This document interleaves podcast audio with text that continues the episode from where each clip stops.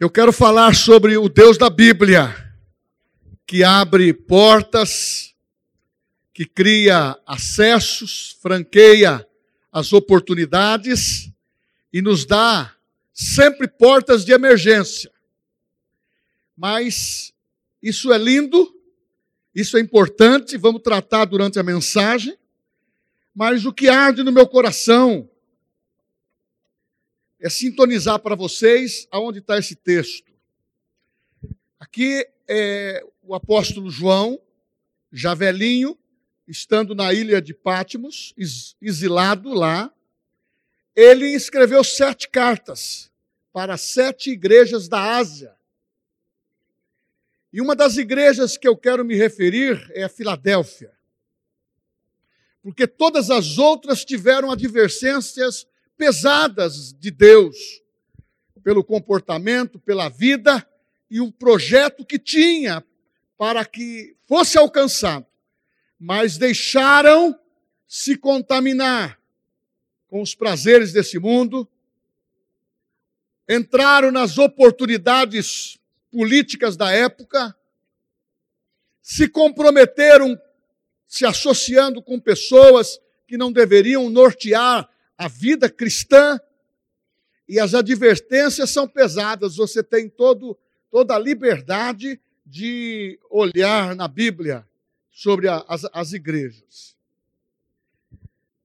Esta igreja é considerada, na penúltima carta, a igreja da Filadélfia. Essa igreja, ela foi pautada da parte de Deus com posições privilegiadas. Embora, talvez, dentro do, do texto que eu li, algumas pessoas podem ter observado pouca força. Mas nós vamos explicar sobre isso. Esta igreja, ela se refere como modelo dessa igreja triunfante que nós pregamos da fé para estes últimos dias ela é modelo essencial para a igreja dos últimos dias. Porque o próprio Jesus disse a ela: Estou abrindo uma porta. Eu abro, ninguém fecha. No primeiro sentido, é uma, é uma porta de oportunidade para voltar-se pregar o evangelho de graça, de boas notícias e de salvação. E a outra oportunidade é que ela é inserida dizendo: o que vocês fazem já está contabilizado para a igreja celestial. Porque os nossos, os nossos nomes estão escritos no livro da vida, eu os livrarei da provação. Então Deus privilegiou essa igreja com palavras reconhecendo na primeira pontuação: conheço as suas obras. Isso quer dizer que, pela onisciência de Deus, o qual colocou a revelação nas mãos do apóstolo João, para que transmitisse o recado para a igreja, está dizendo: vocês, eu conheço a vida espirituais de cada um de vocês, conheço a vida financeira, conheço a associação que você faz na vida cristã, conheço a dedicação que você tem a, a, a viver na congregação e conheço vocês na paixão que vocês têm por Cristo. Só que você pode dizer assim: ah, mas é uma igreja que foi revestida com tanto poder assim. Irmãos, das sete igrejas, esta foi considerada a mais pautada dentro da obediência. Mas quando você vai ver quem são aqueles irmãos, Filadélfia, a palavra traduzida no seu significado é o amor fraternal. Era uma igreja que tinha um amor fraternal, o amor de unir, não de dividir, unir reunir, fortalecer incentivar, dar oportunidade, estender a mão para aqueles que precisam e sempre colocar o seu irmão numa uma posição superior à sua, mesmo que você talvez tenha uma titularidade acima. Porque a melhor evangelização não é aquilo que você é. A melhor palavra que você traduz não é aquilo que você é, é aquilo que você é portador da parte de Cristo para que vejam que você foi transformado, que você é um homem, uma mulher, uma família que está pautada dentro da visão de Deus. E nada vai remover você do altar de Deus. Então me permita, me permita, como vosso pastor, trazer também uma advertência, uma advertência dentro dessas palavras, porque arde no meu coração. Se nós somos comparados a esta igreja, o amor fraternal precisa ser mais atuante. Embora o temos, mas precisamos nos dedicar mais. Uma das coisas que eu vejo dentro do meu coração, nos meus pensamentos em relação a essa igreja, então eu vou para Filadélfia para fazer a comparação com a igreja e os dias atuais. Filadélfia estava enfrentando a maior perseguição do Império Romano. O imperador Domiciano instituiu culto a si próprio, ao governo, à legislação, o imperialismo. Censura, quem manda, quem fala, era só o imperador. Ele queria ser reverenciado de todas as formas. Será que está diferente o modelo hoje? A igreja estava acuada. Pouca força significa menos irmãos. Porque a aprovação selecionou. Nós temos um hábito de falar na vida profissional que a crise seleciona os melhores profissionais. Os que prevalecem é quem tem realmente é, reais condições de exercer a função que ele está exercendo. Porque ele se capacita, ele se dedica e ele acredita naquilo que a formatura o credenciou para fazer. E aqueles irmãos a pouca força era o número de irmãos. A pouca força era o recurso financeiro. E a pouca força é aquilo que Jesus falou. Se vocês não pregarem, se vocês não clamarem, as pedras clamarão. Muitos queriam o Cristo só para eles. Mas eles tinham uma aprovação seríssima dos patrícios. Era uma, era uma igreja gentílica. E o povo judeu rendia-se como exclusivo de Deus. E até mesmo por causa da circuncisão. Eles faziam diferença. E depois, se você for no versículo 9, diz que eram homens e mulheres que perseguiam os irmãos em Cristo, na sua simplicidade, porque eles não tinham a descendência de Abraão, não era circuncidado e não tinham o sangue dos descendentes de Abraão. Jesus, o próprio Jesus disse: esses fazem parte da sinagoga de Satanás. Porque o evangelho de Deus, ele é promissor e salvador. Ele não exclui ninguém, é boas novas. Por isso que a igreja, ela precisa estar com as portas abertas. Mas você que é crente, nasceu de novo, precisa estar com o seu coração aberto. O cristianismo e as benécias espirituais não pertencem só a você. Nós precisamos estender isso, proclamar isto, para que o Cristo seja amado por todos e todos venham viver da bondade e da misericórdia do Senhor. Nos dias atuais, Passamos uma crise por epidemia que selecionou, e selecionou até agora. Comentamos hoje numa reunião de diretoria nossa, que tanto é que até hoje 40% estão ainda avaliando o sopro desse vento do mal, de doença, solapou a fé de muitos. Muitos deixaram de congregar, ficaram nas mídias. Hoje as mídias cessaram e precisa a congregação estar com as pessoas presentes. Automaticamente passaram a ser crentes online, de televisão, e come de tudo, sem ter a firmeza daquilo que crê. Nós não andamos por aquilo que sentimos. Nós não andamos por aquilo que vemos. Nós andamos pela fé, por aquilo que cremos. Assim que lutamos as nossas guerras, praticando a palavra, declarando a palavra da fé, porque muitos estão vivendo de alternativas.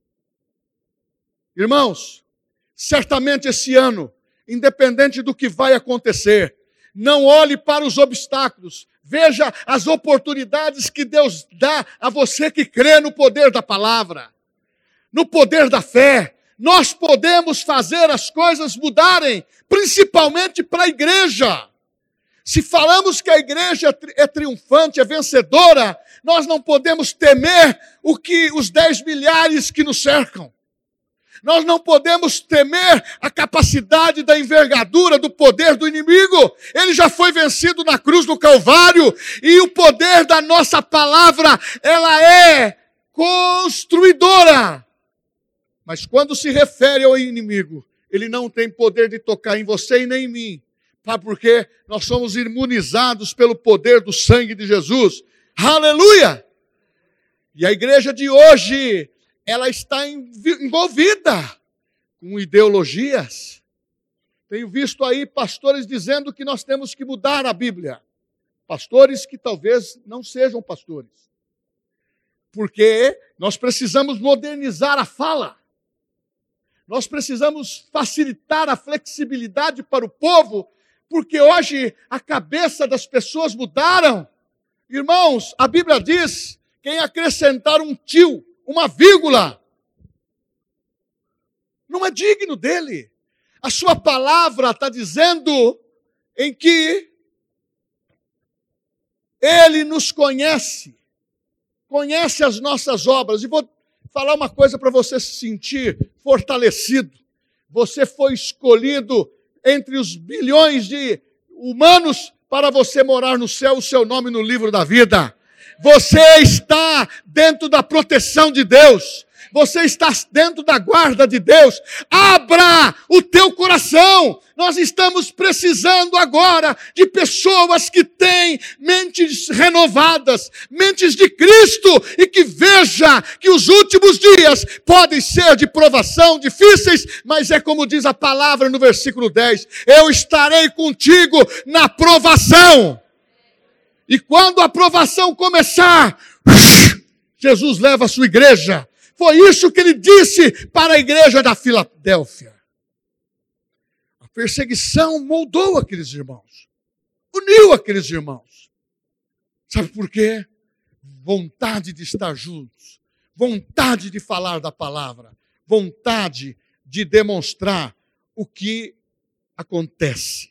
E eu pergunto para você: qual a igreja que você quer?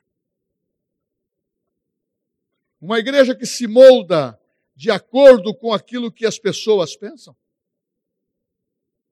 Essa foi a igreja que mais permaneceu hasteando a bandeira de Cristo até que o mundo muçulmano envolveu a região. Porque essa igreja estava na Turquia, na região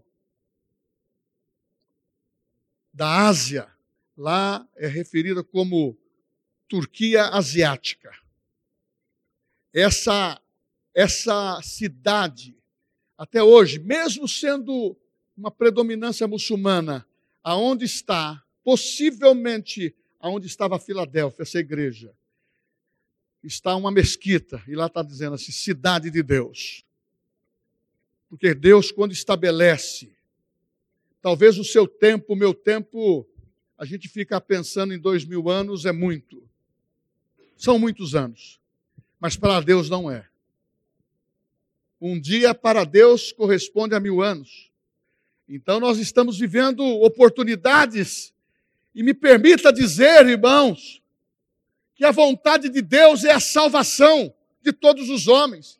Me permita dizer o que Jesus disse: Eu sou a porta. Quem entrar por mim, a viverá num pasto verdejante. O Senhor é meu pastor e nada me faltará. Me faz repousar em lugares tranquilos. Irmãos, Ele franquia as oportunidades para você que tem Jesus. Está na hora de você erguer a cabeça, renovar a mente, apaixonado por Jesus e ganhar almas para Cristo. A igreja, Deus abriu essa porta. Essa fala é para hoje. Essa fala é para hoje. Ela é profética. A porta que Deus abre, ninguém fecha. Eu vou citar um exemplo para você do amor de Deus do Velho Testamento. Está no livro de, de Jonas, profeta menor, poucos capítulos. Lá fala cidade de Nínive. Havia 120 mil pessoas. Jonas, judeu, Deus disse para ele: Você vai para Nínive e tenha na tua boca uma palavra para que essa nação, essa cidade todinha, se arrependa e volte ao Deus poderoso. Não os deuses astarotes, dos deuses balaíns, dos deuses dos gentílicos, mas que aprenda e tenha uma oportunidade de salvação. Ele disse: Eu? Eu já sou salvo. O meu povo é salvo. Não vou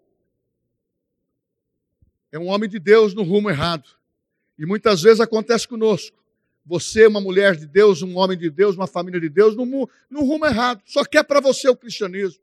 Nós temos que abrir. A Bíblia diz: quem crer e for batizado será salvo. Dê oportunidade para as pessoas. Sabe como que a igreja vai voltar a movimentar centenas e centenas de pessoas? Você sendo um missionário, Ide por todo mundo e pregai o evangelho a toda criatura. E nós temos que ter a compreensão que Deus mandou Jonas ali. Ele disse: Meu Deus, não vou. O Senhor é tão amoroso que eu vou pregar. Eles vão se converter, vão, vão ser salvos. Ele não queria que a cidade fosse salva. Irmãos, a igreja também, ela não pode apenas ser exclusiva do Senhor Jesus para acepção de pessoas. Não, ninguém é excluído. Todos aqueles, tribos, nações, cor de pele, pessoas, têm a oportunidade de aceitar Jesus e ser transformado. E Jonas foi desobedecer a Deus. Não, eu prefiro só ficar quietinho. Salvação de outras pessoas, para quê? Vou arrumar confusão? Tem pessoas que falam que a gente sabe que igreja é um grande hospital. É mesmo. A igreja ela não é perfeita.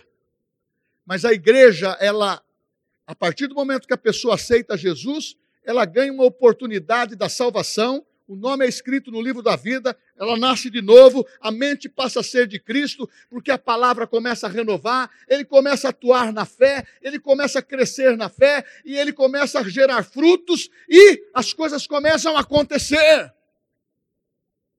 Mas tem hora que a gente é tão exclusivista que não quer. Se eu orar para aquela pessoa, ela vai ser curada. Ora por ela. Ora por ela. Porque Deus quer. A Bíblia fala assim, só para mim: porão as mãos sobre os enfermos e sararão. Em meu nome expulsarão demônios, em meu nome falarão novas línguas, em meu nome ressuscitarão mortos. Ah, e se alguma coisa mortífera, Está com medo do Covid? Se alguma coisa mortífera acontecer, não tenha medo. Se não chegou o seu dia, meu irmão, fique tranquilo. E se você tem Cristo, é, você muda de endereço. Oh, você muda de endereço. Porque você foi criado para ser eterno, seu espírito. E aquele que está em Cristo terá uma nova vida eterna. Muda de endereço. E quando nós estamos em Cristo, nós temos que estar vacinado contra isso. Igreja precisa de uma população maior, porque está aumentando a população. As ideologias mundiais estão querendo exterminar velhos. Aqui em Bauru tem também, cuidado aí. Tem o cata-velhos na rua. É por isso que eu estou tô, tô tomando uma gota de formal por dia para não ter esse problema. Além de cata velho, agora começou a falar cata criança. Porque determinados tipos de coisas têm matado crianças. E você vê que a nossa assistência médica, dentro dos planos todos, quando começa a coisa apertar, você é um cara comum, mesmo você pagando um plano de saúde. Então, nós temos que crer naquele que é poderoso para fazer infinitamente mais. E essa igreja da Filadélfia, ela fala conosco do amor fraternal, da presença. Conheço você, conhece, Deus conhece você, Deus conhece a mim, Deus conhece as minhas desculpas, Deus conhece as tuas desculpas, Deus conhece o seu tempo, Deus conhece se o seu coração é materialista ou não. Deus conhece se o teu coração está pulsando no coração de Deus. Eu amo vidas, eu salvo vidas, eu quero que os céus esteja habitado por pessoas salvas e o inferno ninguém. Porque o inferno não foi feito para o homem semelhante a Deus. Foi feito para o diabo e seus anjos. A igreja triunfante é uma igreja que tem que estar acordada. É uma igreja que tem que amar a presença das pessoas. Ah, meu irmão, como nós estamos ansiando por coisas novas ou, ou, ou valores que sejam bíblicos, que permaneçam. Eu estou assustado do que está acontecendo. Mas não estou com medo. Eu estou apreensivo, mas não estou incrédulo daquilo que Deus pode fazer. Deus pode fazer. Porque quem faz todas as coisas em todos os lugares, em, todos as, em todas as nações, é Deus. Porém, nós podemos fazer melhor. Aí que entra aquela exortação pastoral com amor. Está cansadinho? Está trabalhando muito? Você tem direito de tirar as férias, tem direito, tudo que uma pessoa normal tem mas não desassocie Jesus da tua vida pautada durante janeiro a dezembro. A igreja, ela não fecha porque tem pessoas, como diz lá, vencendo provação. E ama o Deus verdadeiro. A igreja de Filadélfia, diz a Bíblia aqui, ama o Deus verdadeiro. No versículo 7. Ama o Deus verdadeiro. E ama a chave, sabe que é uma chave que abre todas as portas, mas sabe que a porta que Deus falou para essa igreja disse: Eu pus uma porta aberta. A porta aberta que Deus falou, não cale a sua boca de evangelizar. Não cale a sua boca de trazer as pessoas para a igreja. Não cale a tua boca de exercitar o que Deus fez. Eu fui salvo, meu irmão, por um testemunho da minha mãe que se converteu eu andava com ela, ela abraçou a fé e a nossa vida mudou. Você foi salvo porque alguém chegou até você e evangelizou você. Você foi tem um casamento abençoado porque alguém investiu em você. Você está melhor hoje porque alguém investiu em você. Porém, você não é devedor, mas você precisa dar de graça. De graça recebeste, de graças dai. Oh, não se engane, os últimos dias estão na porta. E você tem que fazer parte dessa igreja da, da Filadélfia. A igreja que você deseja. A igreja que você deseja. Conheço as tuas obras. Então, ele conhece a tua vida espiritual. Quem sabe, quem acha que Deus conhece a sua vida espiritual? Diga amém. E se ele passar a lupa, ele vai ver mais coisas, não vai? Será que nós não podemos ter um coração mais, mais amoroso e falar, Deus, se eu estou aqui com saúde, com graça, se a minha família existe, se o meu casamento permanece, se os meus filhos estão abençoados, eu os criei dentro da igreja, os, o mundo não os tem, o Senhor os livrou do mundo. A palavra prevalece no coração da minha família. Será que isso não é valioso para você?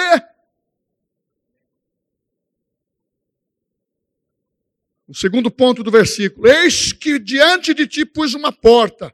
É a expansão do evangelismo, é a pregação abundante, é a frequência da palavra. E se você se calar, outros vão ser levantados. Ah, mas pastor, um parênteses, eu gostaria de ter um ministério relevante. Passa a ter uma vida relevante, passa a ter uma vida contagiante, passa a ter uma vida de poder, que as pessoas vejam, ali vai um homem de oração, que dá suporte para o pastor. Talvez eu não tenha o dom que você tem. E quando você põe as mãos, as pessoas são curadas. Ou talvez eu não tenha o dom de profetizar. Profetiza! Profetiza, filho do homem. Profetiza coisas boas. Porque a tua boca foi levantada por Deus para abençoar. Porque quem divide, quem não reúne, tem alguma coisa, alguma coisa estranha na sua vida. Ou quer a glória para si ou quer os membros para si. Irmãos, nós estamos aqui para servir. Sirva um ao outro. Tem amor fraternal. Não deixa nada de perseguição ou de situações lá fora que nos separe. Nada pode nos separar do amor de Cristo. Nada pode, nada pode nos separar. O amor de Cristo é muito mais intenso, é incomensurável. É isso que Satanás olha e fala: Eu peguei esse camarada, estreitei, mas ele não renuncia à fé. É o que estava acontecendo na igreja da Filadélfia.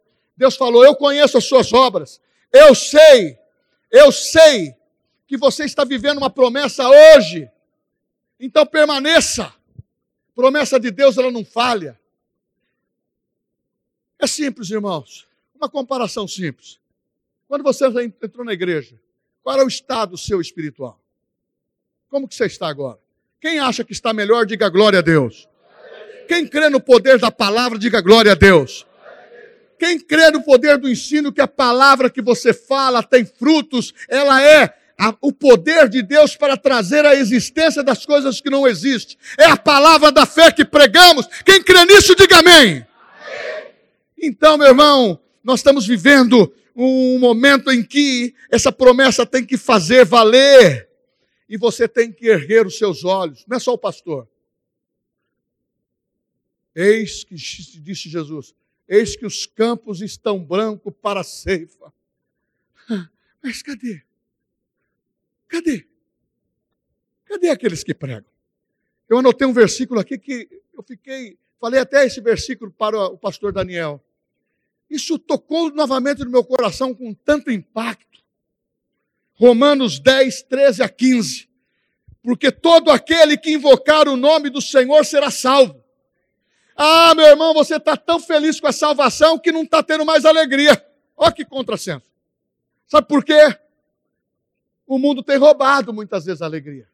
Problemas familiares têm interrompido, você perde a alegria. Volto a dizer, as circunstâncias, os obstáculos não são maiores com aquilo que está dentro de você. Há uma palavra vibrante, há uma palavra de poder dentro de você, há um evangelho que transforma, porque quando o evangelho transforma, vidas são abençoadas, como vocês. Todo que invocar o nome do Senhor será salvo. Mas agora preste atenção. Como, pois, invocarão aquele em quem não creram? E como crerão naquele que não ouviram? E não ouvirão se não há quem pregue. Como pregarão se não forem enviados? Jesus disse assim: Pai, como tu me enviaste, João 17, eu também os envio para falar o que o reino produz: reino de justiça, paz e alegria, poder do Espírito. Como ouvirão se não há quem pregue? Conformosos são os pés dos que anunciam a boas novas, os que trazem novas coisas. Meu irmão, foi esse o entusiasmo que Deus desse para a igreja de Filadélfia. Esse é o entusiasmo que eu e você devemos ter. Uma das marcas que ela tinha. Tem pessoas que querem estudar teologicamente o que é pouca força, quer pegar alguma coisa para diminuir a capacidade da igreja.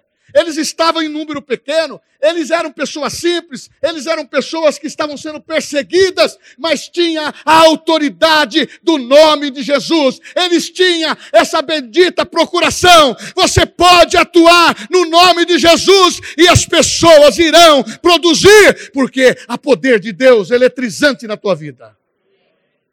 Ah, irmãos, eu quero contagiar você, porque essa igreja é a igreja que nós temos que viver porque é a igreja que escapou, é a igreja que escapou da tribulação, passou por uma prova e Deus se poupou. Esta é a igreja que vai ser arrebatada. Ele pode fazer as coisas de minimizar aquilo que está te atrapalhando. Você sabe que tantas crises, tantos problemas, tantas doenças e depressões é porque você não está renovando a tua mente. E aí vem o diabo e monta no teu cangote. Nós precisamos estar vivendo uma libertação. E a libertação é essa: fazer usar o privilégio que nós temos do poder do nome de Jesus, porque tens pouca força. Eu vejo muitas vezes essa pessoa no Evangelho sempre usar pelas coisas negativas e dizer a, a, negatividade da vida do profeta, a negatividade na vida daquele que Deus usou. Está na hora de você entender que Deus usa as coisas pequenas, coisas fracas, para operar o seu poder na vida desse mundo. Para que eles saibam que o poder é de Deus. Para que o homem saiba que ele serve a Deus. Para que a igreja saiba que o poder é dado por Jesus Cristo poder do, teu, do seu sangue, poder do Espírito Santo. Está na hora de você começar a ficar apaixonado por isso. Eu não sei. Me corrija se eu estiver errado na sua, na sua maneira de pensar aí. Eu via pessoas muito mais entusiasmadas em pregar o Evangelho antes. Eu via pessoas muito mais entusiasmadas de falar da Bíblia antes. Eu via muito mais jovens querendo falar de Jesus, trazer Jesus, pessoas. Eu vi muito mais pessoas de idade. Eu vou evangelizar essa família. Eu vou pôr meu carro. Vou buscar uma vez, duas vezes, até ele aprender o caminho. Eu via muito mais isso. Estou certo ou estou errado? Som do teu coração. Se a tua casa é de Jesus, se o seu carro é de Jesus, eu vou falar uma coisa para você. Quando eu tive minha primeira casa novinha, Aí nós começamos a mobiliar. Aí começou o grupo de discipulado em casa. Móveis novos e crianças pulando, dançando e brincando. Acaso os móveis são apenas objeto, irmãos? Isso é tudo passageiro. Porque nós temos que focalizar o, o foco maior. Oh, aleluia! Oh, meu irmão, eu tinha prazer e tenho até hoje de levar os adolescentes, como meus filhos adolescentes, ficar na minha casa para servir a Deus, brincar, pular, churrasco. E se não tiver churrasco, só carne de, cachorro que a gente não come. Mas na realidade, irmão, todos. É tão, é tão gostoso você ter as pessoas junto. Agora, minha mulher é um caso especial. Porque em casa, os convidados, ela é perfeccionista, ela pega do A ao 100, ela faz tudo certinho com abundância. É como ir na casa de gordo, irmão, fazer um churrasco. É, é jóia. É costela gostosa, é com muita comida, é tudo mais. Vai na casa do magrinho fazendo regime, é só aquela pedacinho de... Não tem nenhuma gordurinha. Eu fui no Graal hoje com a diretoria lá, eu olhava para a Sueli assim, me dá um pedacinho dessa costela aí. Mas é, é estou falando isso para descontrair. Mas na realidade, pouca força. Não! A autoridade do nome de Jesus. Mora numa casa de madeira, vai ter autoridade no nome de Jesus. Mora numa casa boa, vai ter autoridade no nome de Jesus. E pode mudar da madeira ir para a casa de tijolo e o, a prosperidade do Senhor acompanhará a tua vida. Porque o que o deseja o teu coração, ele tem prazer de cumprir. Sabe por quê?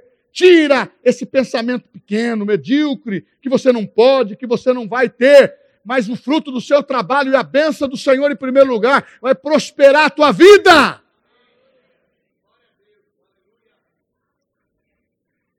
Guardastes a minha palavra. Opa!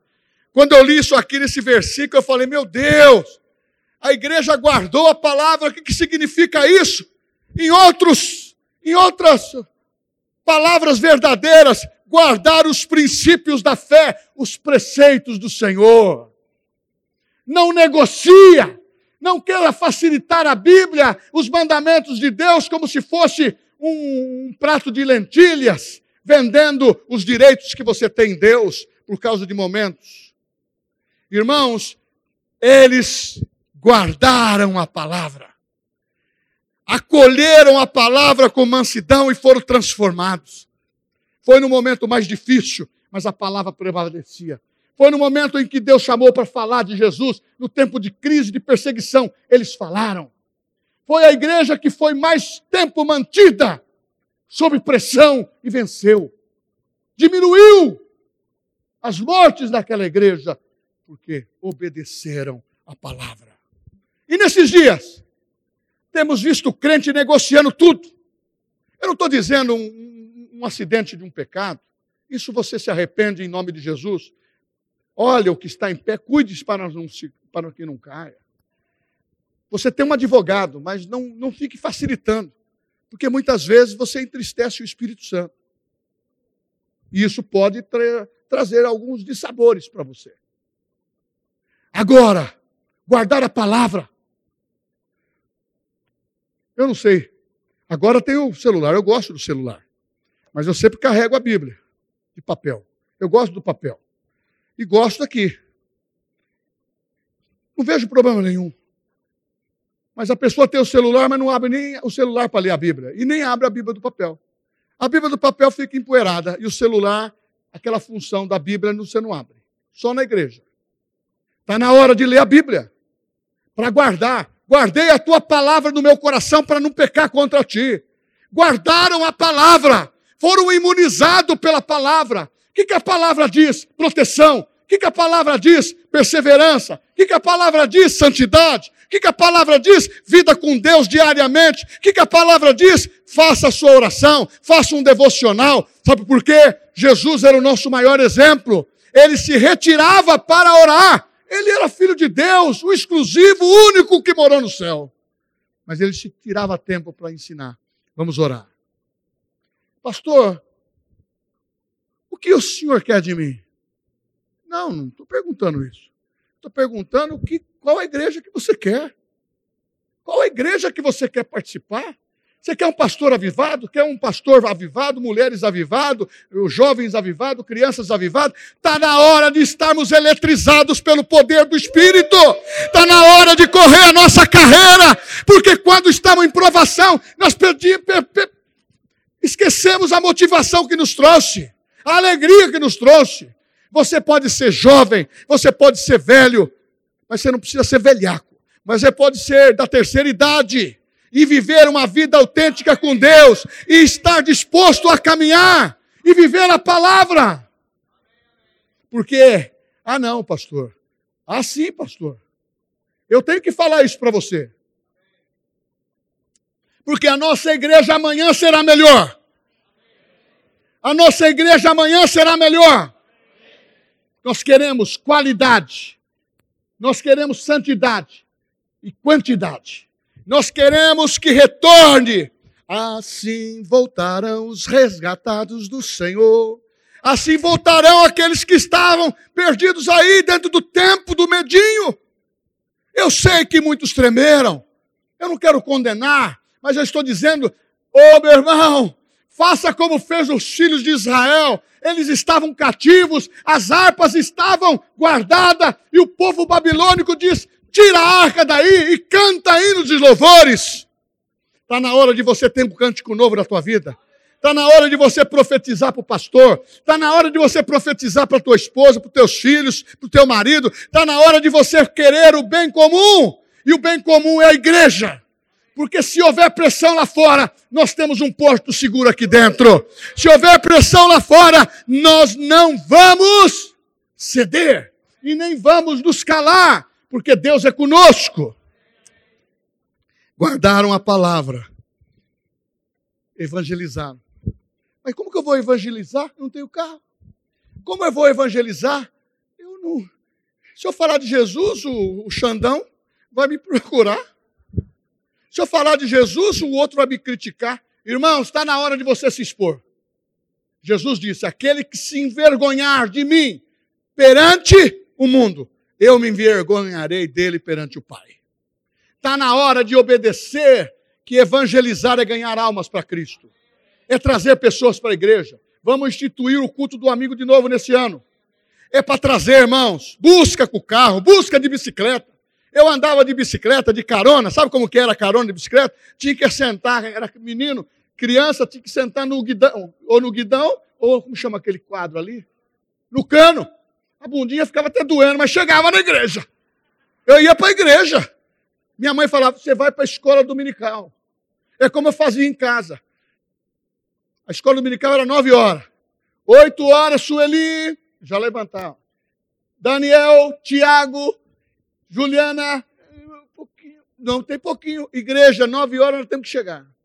Sabe por quê? Nós temos que se empenhar. Agora eu pergunto, se houvesse perseguição, pessoal, pessoal, vamos agora fugir de casa, porque a coisa está pegando.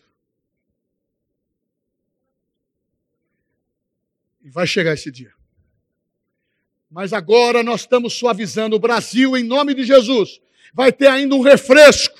Vai ter um refresco. E nós vamos estar como celeiro para abençoar. Eu não sei como Deus vai agir, mas milagre vai acontecer.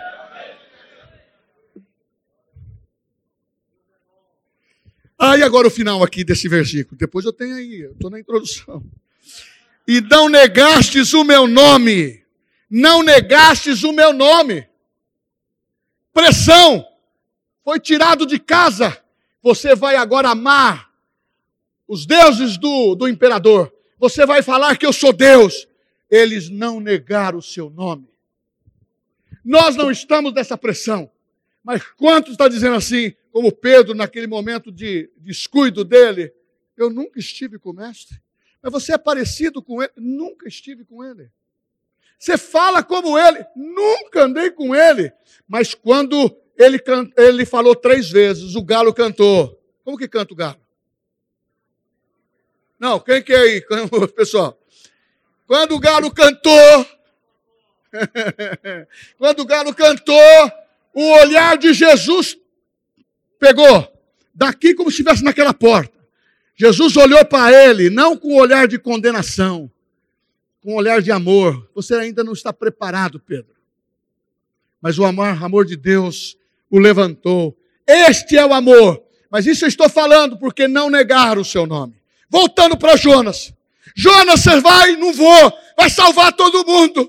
Ele foi, pregou, andou pela cidade e toda a cidade se converteu. Se converteram 120 mil pessoas, aceitaram o Deus Todo-Poderoso e tudo foi feito pelo amor de Deus. Se você acha que Deus não existe, se você acha que Deus não ama, olha que exemplo maravilhoso. Oh, aleluia! Como Deus é bom. Agora, a porta a porta está aberta. Oposição existe. Eu falei da oposição. A oposição. A oposição, pessoas que pensam ao contrário, pessoas que falam contra a nossa fé. Uma das coisas que é muito, muito sério que a Bíblia diz nas epístolas de Paulo, nós temos que entender que joio cresce com o trigo. Porque quem não nascer de novo não entrará no reino. Isso é sério, irmãos. Quem não nascer de novo é uma experiência genuína, é pessoal, é dizer: Senhor Jesus, eu te aceito como Senhor da minha vida. Tu morrestes na cruz do Calvário, ressuscitastes ao terceiro dia, subiu aos céus, está vivo. Este é o momento de você saber que você faz parte de uma igreja, que o Deus que você serve é vivo. Ele vive. Mas ele falou: estive morto, mas agora estou vivo. Ele morreu para justificar o teu pecado e o meu. Ah, nós estamos num impacto. Atos capítulo 14, versículo 27. Começa as portas de experiências de Paulo. 14, 27. Essas, essas experiências chegaram até Filadélfia. 14, 27 diz assim: Ali chegados, reunida a igreja, relataram quantas coisas fizeram Deus com eles e como se abrira aos gentios a porta da fé. E permaneceram não tão pouco tempo com os discípulos. Falaram da porta da fé. Ninguém pregava, irmãos, a si mesmo. Paulo dizia: Eu trago no meu corpo as marcas do Senhor Jesus. A porta da fé é esta palavra da fé que nós anunciamos. É uma porta que você entrou. Meu irmão, você está escolhido por Deus. Você queira ou não, o reino que você está tem princípios. O reino que você está precisa de ousadia. O reino que você está precisa desse amor fraternal. No reino que você está, somos todos iguais, irmãos em Cristo. A riqueza não pode nos separar, o nome mais potente não pode nos separar, a posição da sociedade não pode nos separar. Nós somos irmãos em Cristo, porque uma porta da fé nos uniu. Ah, Ele reúne você e pôs o espírito de amor sobre a tua vida. Ah, meu irmão, se você está aqui nessa noite ouvindo o que eu estou falando, é porque uma porta se abriu. É a porta da fé. Aqui está dizendo também a porta da palavra, Colossenses 4, 4 3. Paulo orando, dizendo assim: Suplicai ao mesmo tempo. Versículo 2: Perseverai na oração, vigiando com ações de graça. Suplicai ao mesmo tempo, também nós, para que o Deus nos abra a porta da palavra, a fim de falarmos do mistério de Cristo, pelo qual também estou gemado. Para que eu o manifeste como devo fazer. Portai-vos com sabedoria para com os que são de fora e aproveitar as oportunidades. A vossa palavra seja sempre agradável, temperada com sal, para saberdes como deveis responder a cada um. A porta da palavra, quando você tem a palavra, você fala para as pessoas com amor. Você não manda ninguém para o inferno. A palavra, ela produz vida. A igreja foi levantada por Cristo para abençoar. Nós não temos oração contrária para amaldiçoar ninguém. Nós não temos oração brava. Nós não temos oração forte brava para que as pessoas sejam penalizadas. Não. Todos carecem do perdão e do amor de Deus. Nós temos a palavra que transforma a minha vida. Nós temos o evangelho que anuncia paz. Nós temos o evangelho que quer paz dentro da tua casa. Nós cremos num evangelho em que você é salvo e toda a tua casa é salva. Ah, maravilhas de Deus! E eu vou para finalmente, porque ficou recheado. Deus cria acessos, Deus franquia oportunidades para nós, Deus abre portas de emergência. Muitas são as orações do justo, mas Deus as livra. Não, desculpa, perdão. Muitas são as aflições do justo. Bom, mas Deus a livra de todas. Qual é a tua aflição?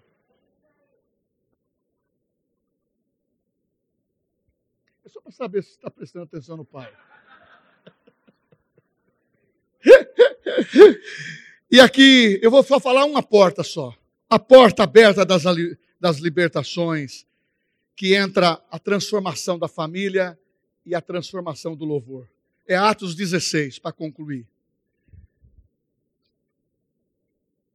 Paulo e Silas foram levados à prisão porque curaram e libertaram uma mulher foram açoitados. A sentença para ele era de morte.